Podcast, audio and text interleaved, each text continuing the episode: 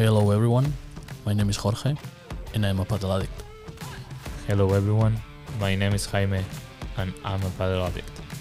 And together we are the Paddle Addict Podcast. Let's go!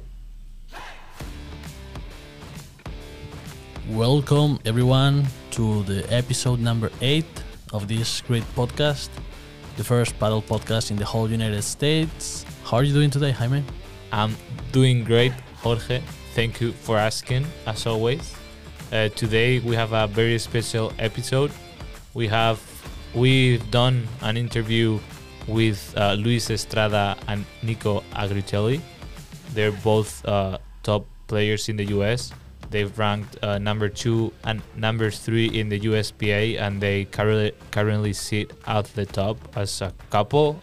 And uh, we've had an interview with them. They both play really high quality paddle.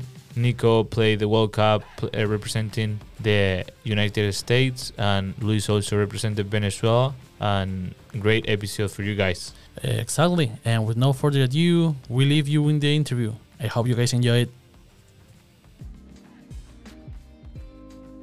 Kind of like the first question we asked everyone, uh, like how you first uh, got introduced to paddle, and and just tell us just a little bit more about about you, yourself, for for both of you.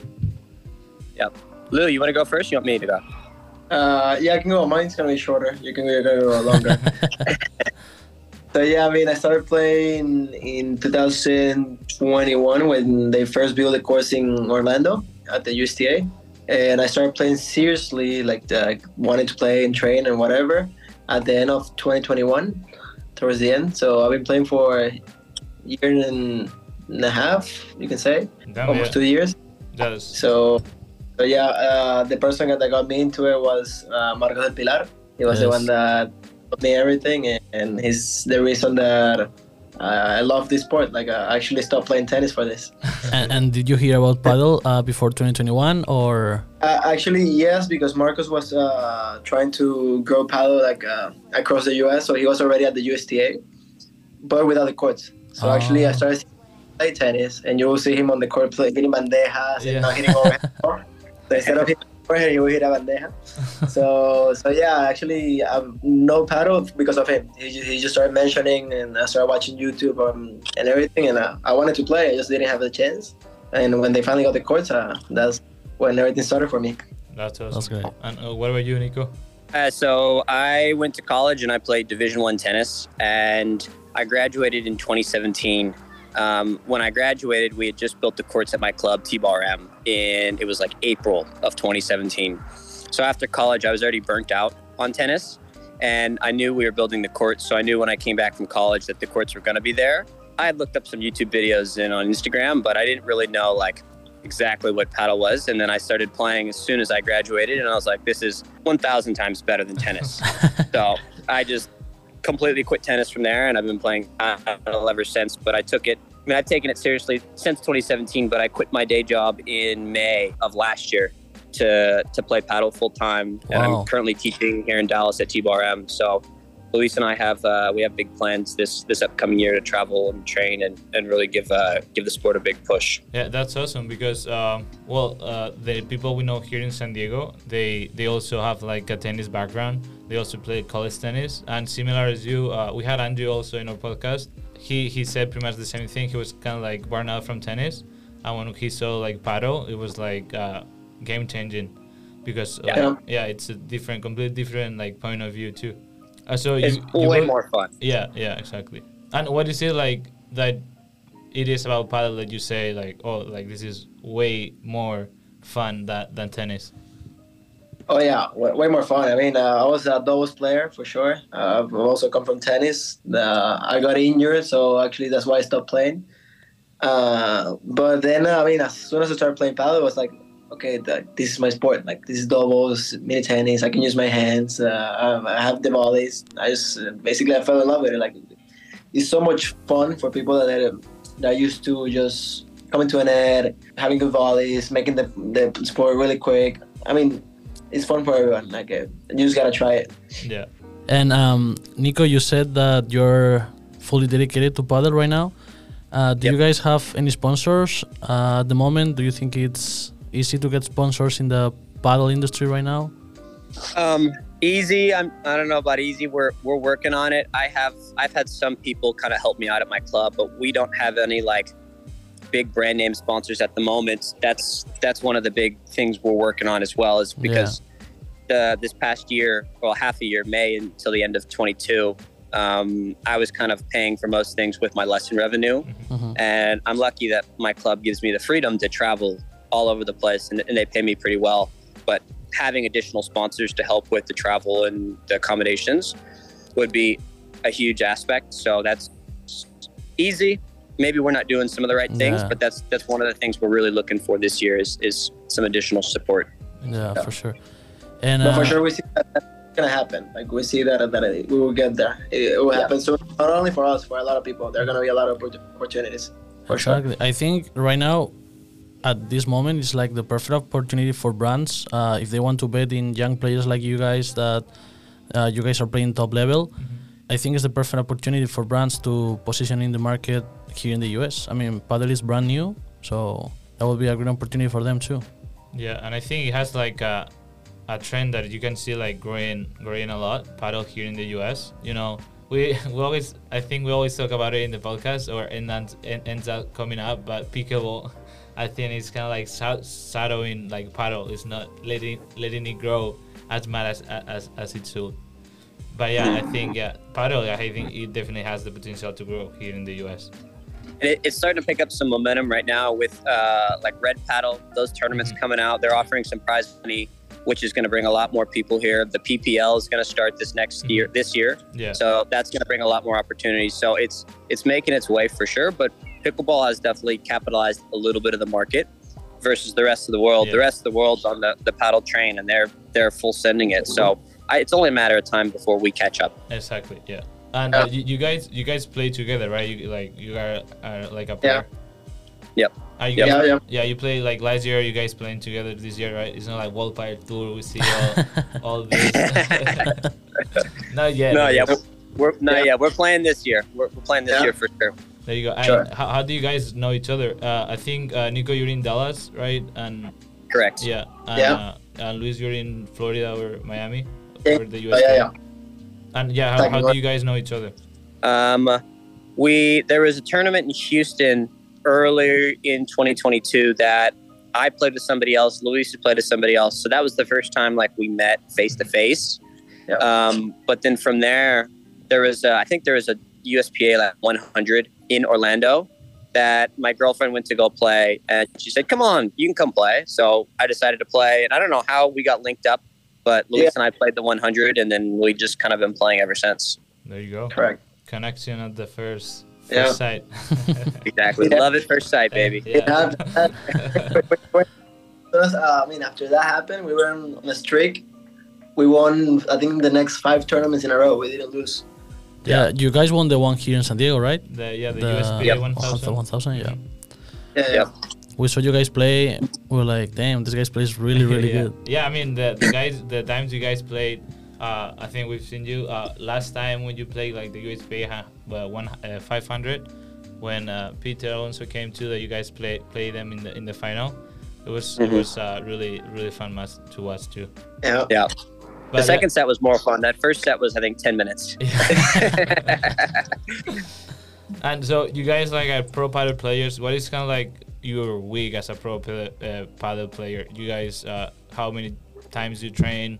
You do like physical uh, training too. for for us, it's tough because we don't live in the same city or even the same state. So we're not getting to practice one on one together. Um, we just, I'll come to Orlando a week before a tournament and we'll train together. Um, sometimes we just go straight to the tournament. But for me personally in Dallas, uh, I'm in the gym three times a week at 5:30 in the morning.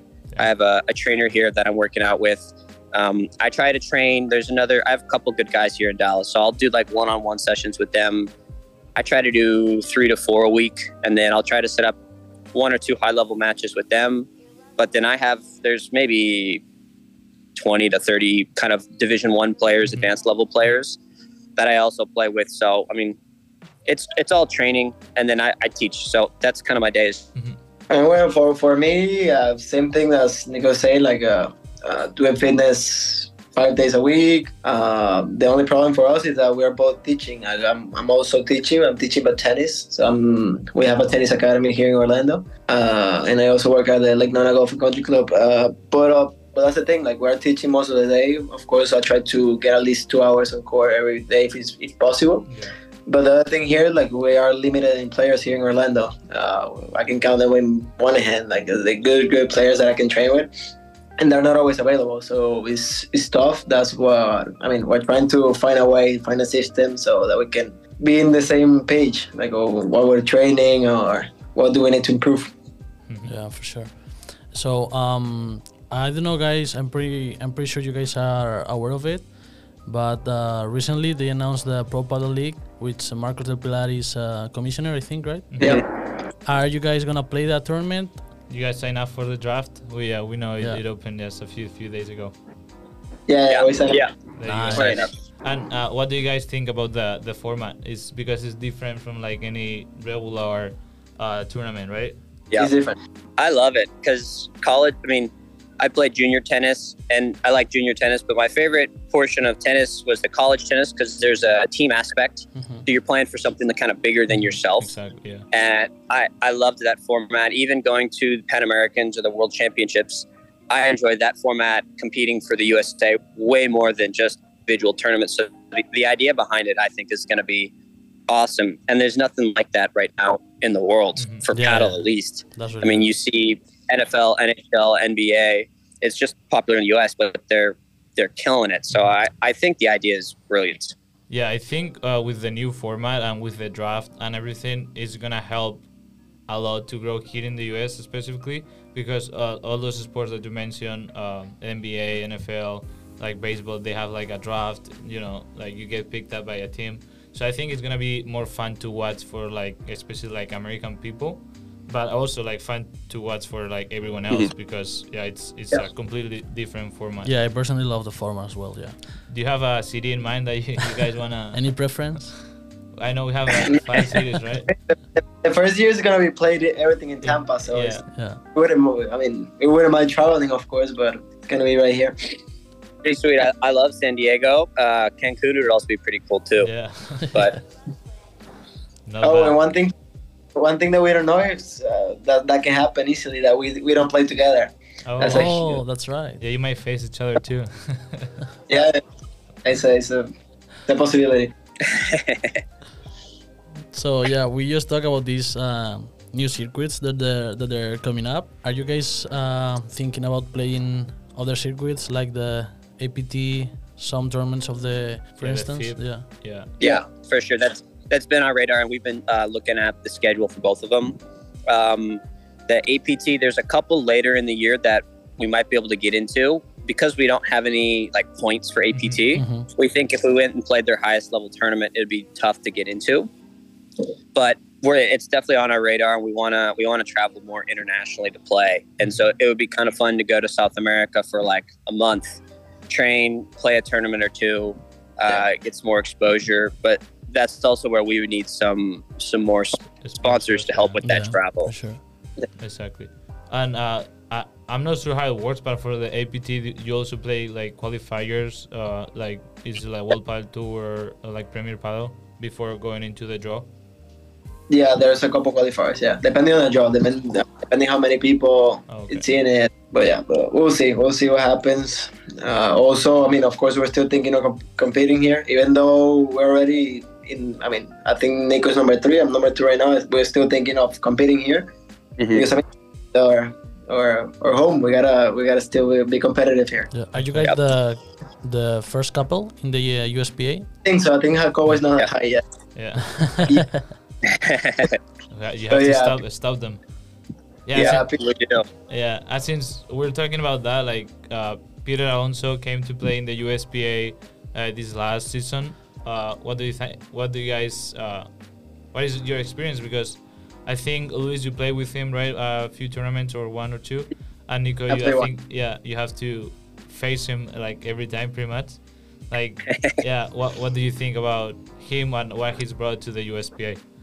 I think it's awesome. I mean, the fact that we can get somebody of that caliber to come to the U.S. and play the tournaments, uh, it's great for the United States paddle because it's just going to help raise the level. Mhm. So he plays very well. Maybe he's a step above us, but then that's going to push us a little to get even better. Sure, exactly. So I don't think it's a bad thing at all. I think it's good if we can get more people like that to come to the U.S. and Yeah. play these tournaments. Then I think it's only going to make everything better.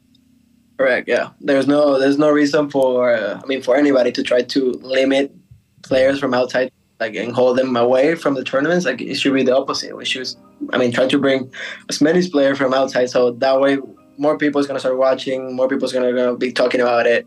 That way we're gonna get more sponsors. So for sure, Peter is like. I mean, we're grateful that he's here, and hopefully he stays for many years. And he, for sure, he's gonna help the the sport grow. And uh, yeah, for you, Luis, what is what was like to play with him? Could you like tell like something was different, like him, No, like, I mean, I mean- from the World Tour? Yeah, no, amazing. The way I mean, he sees the the core and everything in a different way. He's been playing since he was I don't know. He never played any- any other sport. I think he's Yeah. been playing since he was four or five. So it's not that it's different. It's like if we take him to a tennis court, of course we will show him everything that we know, and Yeah. it will be a different thing. But uh, for sure, we we need to try to learn from those guys. Those are the guys that know what's actually happening in every play, what you need to do, and if you're losing, it's for a reason, not not random. Yeah, I mean, for you guys, like you said, he's been playing like pretty much all his life. You guys have been playing paddle like just a few years, so and Yeah. and you're like getting close to, to that level. So that's that's awesome. Yeah, and I think it's awesome that he's here in the US as well. Uh, we saw him play to the USPA 100, and yeah, he's uh, Oh, we, it yeah, uh, 250, no, two- 500. 500. Yeah. Yeah. We had the the chance to meet him too, and he's a very very nice guy, very Yeah. yeah, humble and everything. Like I don't know, because I I do I follow him like on Instagram and everything, and he's big in Spain. So when I first saw him, it was like kind of like a uh, StarCraft something like that. and yeah, Yeah, super. yeah, and Yeah. actually, it kind of surprised me because he comes from Spain. I'm pretty sure he's known there, and then here he was like so close to like everyone. He was talking with everyone. So Yeah, no, we need more people like him for sure. yeah, So, um, Nico, you play in one of the biggest stages in the paddle world, which is the World Cup in Qatar in 2021, representing the, the US. How was that experience? And I think you face Spain, right? We both are from Yep. Spain. and you play against Lebrón and Alex Ruiz. Yep, that's correct. How was it? the the the experience as a whole was incredible. That tournament was unbelievable. Like the way they set up the courts, the amenities, everything was unbelievable. Um, minus us playing Spain, I mean, we were right there with Mhm. every single match. We had Yeah. winning opportunities against every team we played. So it shows that we're not that far behind the rest of the world, minus Spain. Uh, playing against Juan Lebrón, Alex Ruiz was like, my match was 36 minutes. I lost one and two. Paco and I got the most games out of the whole U.S. team, and our match was the longest. there you go. And that was the hardest 36 minutes I've ever worked in my entire life. It was, it was so much fun. I mean, I wish we could play at that level more often, yeah. Yeah. or even playing against the other countries like Mexico, Great Britain, mhm. these other countries, because I think we would get exponentially better, exponentially quicker. But we just don't have that luxury. No, Yeah. for sure. And Not ho- yet. Yeah, how, how was playing for like the U.S. I don't know if you ever play like represented the U.S. playing tennis or something like that, but how was that for you? Like having the chance to play for the, the U.S. playing paddle. Did, did you ever thought about that, like before going into No. paddle? No, no, I, I never, I never dreamed about it, and the the opportunity to represent my country doing something that I love is a dream come true, and then to really excel at it and being one of the best in the U.S. I mean, in 2017, if you told me that I was gonna compete in the World Championships and play Len one, I would have been like, that sounds cool, but if that's possible, but a little bit of hard work and some sweat, it goes a long way. Yeah, there you go. Yeah, working for the for the next year too, no? Yep. Yep. 2024. 2024. and I think we have an automatic bid into the into the World Cup then because Mexico placed I think it was top eight in Dubai, so U.S. is already on the on the map. We're, we'll go. There you Wow. go. Oh, yeah. That's awesome. And you, Yep. Luis, you play for Venezuela as well, right? It, it- was it was it the, Yeah, the I- qualifiers? Yeah, no, actually, we, uh, when Nico was playing, that year, uh, I was just trying to play. Like when he was in Qatar, like I was just trying to play. But no, I think we just uh, became like an official federation. Like we were not in the radar before. So I guess we, we, we're gonna start seeing Venezuela at least in the South American games and and everything sooner That's great. than later. Because I mean, we were not in it. So I go. think like probably we'll we'll start doing it. and you'll face each other again too, probably. you know, guys, like your strengths are weaknesses, kind of. Yeah. You know where to, where to attack. Yeah, we know each other too much. Yeah. So, um, what are your goals for for this season? What tournaments do you plan to play? Uh, you mentioned that you are trying to play other circuits, but here in the USPA, for instance, this next upcoming weekend we have one we'll here in San Diego and another one I think in Florida, right? There's like uh, Yeah, in- 500. Yeah, in Key Biscayne. Yeah, no, we're not gonna play the. We're gonna start our season in the USPA, I think, in March, because I mean we don't need to play all the tournaments. Yeah. We just yeah, need no, to for sure. Course. I mean, we our best seven tournaments, uh, but we still we're gonna play more than seven for sure. But of, I mean, we need we need to work, so we're not gonna be Mhm.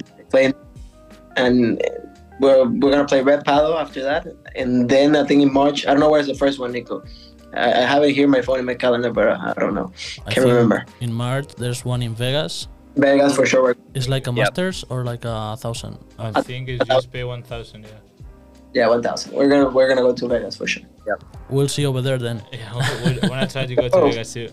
We'll we'll play Yeah, first and try to division. paddle too. We're not gonna play the open, but we'll see. We'll see each other there. Yeah, and I think we have uh, here in San Diego we have the the USPA Major two in May, I think. So We're going for sure. yeah, we'll be there at that one. Yep. and uh, what is it like? Red Paddle is it a new circuit, right? They just uh, is it just this year they started? Yeah, they just started. They started in December. And are, are Yeah, they December was their first tournament. Yeah, are they playing just in uh, kind of like Florida or they're like moving around as well? No, I think they're gonna start moving around. For sure, they're starting in Florida because, because they're there. But I think that they're gonna start moving around. Okay. Yeah, because I think uh, I think they played a tournament last weekend too. I did Yeah. saw them on Instagram, and I think the prices were uh, way higher than the USPA. Yeah, so the- The first one that they did in December was 5K. We won that. This last weekend we lost, and it was 5K. And Gabi Wendy won it. Uh, Gabi Al Meana and Willa Corta, and this the next one is 10K. So I think for sure we're gonna see more people from outside coming to play this one. there you go. Yeah, yeah, of course. Yeah, and um, there's kind of like a question that we ask always at the, the end of our podcast. Uh, do you think that paddle can be in the not the next ones, but can be an Olympic game someday? Oh yeah, yeah, For sure. no, it's gonna happen in the 20. When did we talk about it, Nico? 2026 that it's gonna happen, So the the net the The- 2026, or 2028? 28. Right. 2028. 28. Yeah. So 2028 for sure is gonna happen. That would be nice to have them. I think the next Olympics are between here, True. LA, Mexico, and Canada, right? Yeah. Yeah, it would be nice to have them here. I think Yeah. each country, it, ca- each country has like uh, one sport that they can introduce as a as a new sport, right? Yeah. Like a, a tryout. So it'll be nice to have paddle here, but we'll see. We'll see. We things it's gonna happen. Yeah, hopefully, hopefully in the near future. All right, guys. So thank you, thank you so much for for being here with us in in our podcast. It's a it's a real honor to have you guys Yeah. here. You play really really good paddle. You are doing things really good. So hopefully you can get those spon- those sponsors soon. Can fully dedicate to paddle. And Awesome. thank you. Thank- yeah, thank you guys for having us. Thank you for thinking of us and reaching out. We really appreciate the opportunity. Yeah, of course. Yeah, and I want to thank Marcos if he's listening too, like for connecting for connecting us as well. Uh, it was very nice of him and very nice of you guys to join us. So we wish you the best for this season, uh, both of you. And you know, when you guys come to San Diego, you know we'll be here watching you and cheering you on. Perfect. Awesome. All right, thank you guys. Cheers. Have a Bye nice bye. day. Take care. Bye. Well, guys, so this was a really nice interview. Top players here in the USPA tournament. You wanna add anything, Jaime? Yeah, no, it, was it was great to have them here on our podcast and tell us more about themselves. so you guys can get to know them and what it's like to be like a pro paddle player here in the US. Uh, hopefully, gets uh, one day as the level as it in is in Spain, Argentina, or Europe. But yeah, really, really happy to have them here. Again, thank you so much for listening to us. Remember, you can listen to our podcast in Spotify and Apple Podcast. See you in the next episode. See you later.